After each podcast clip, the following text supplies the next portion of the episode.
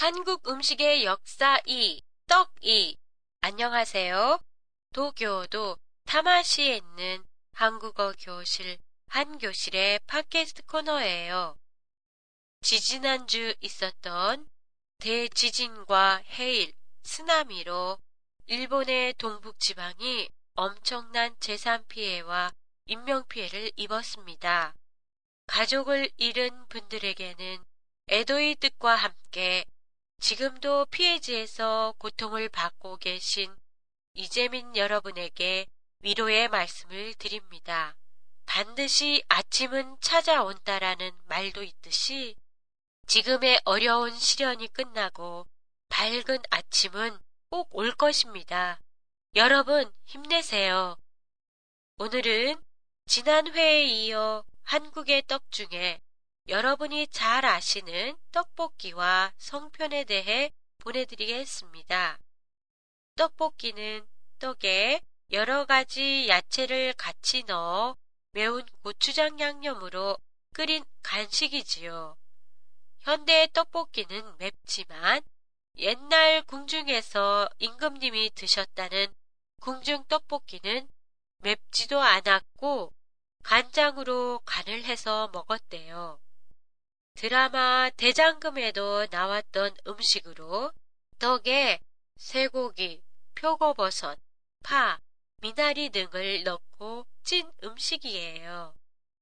궁중 떡볶이는 맵지 않기 때문에 애들 간식으로도 그만이에요.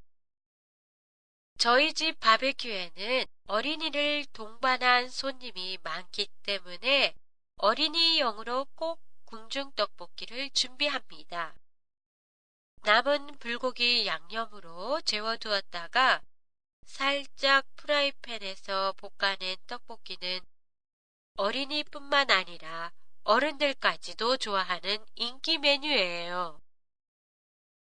그리고 추석상에 빠지지 않고 올라가는 송편은 고려시대부터 시작됐다고 전해지는 음식으로 소나무에 솔잎을 깔고 찌기 때문에 소나무에 송을 따서 송편이라고 불리게 되었다고 해요. 곡식이 잘 여물게 해준 달에게 감사하는 달 숭배 사상에서 시작되었다고 전해지고 있습니다.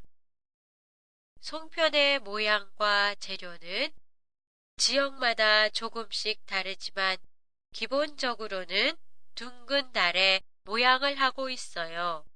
서울의 송편은 둥근 달을 반으로 접은 반달 모양이지만 제주에서는 크고 두툼하게 그리고 둥글게 만들어요. 한 교실의 팟캐스트에 대한 여러분의 소감을 보내주세요. 보내주실 곳은 한교실닷컴의 팟캐스트란을 이용하세요. 핸드폰으로 보내주실 때는 강사 연락처란을 이용하시면 됩니다. 다음 회는 사정상 쉬고 4월 22일에 보내드리겠습니다. 기대하고 계시는 분들에게는 사과의 말씀을 드립니다.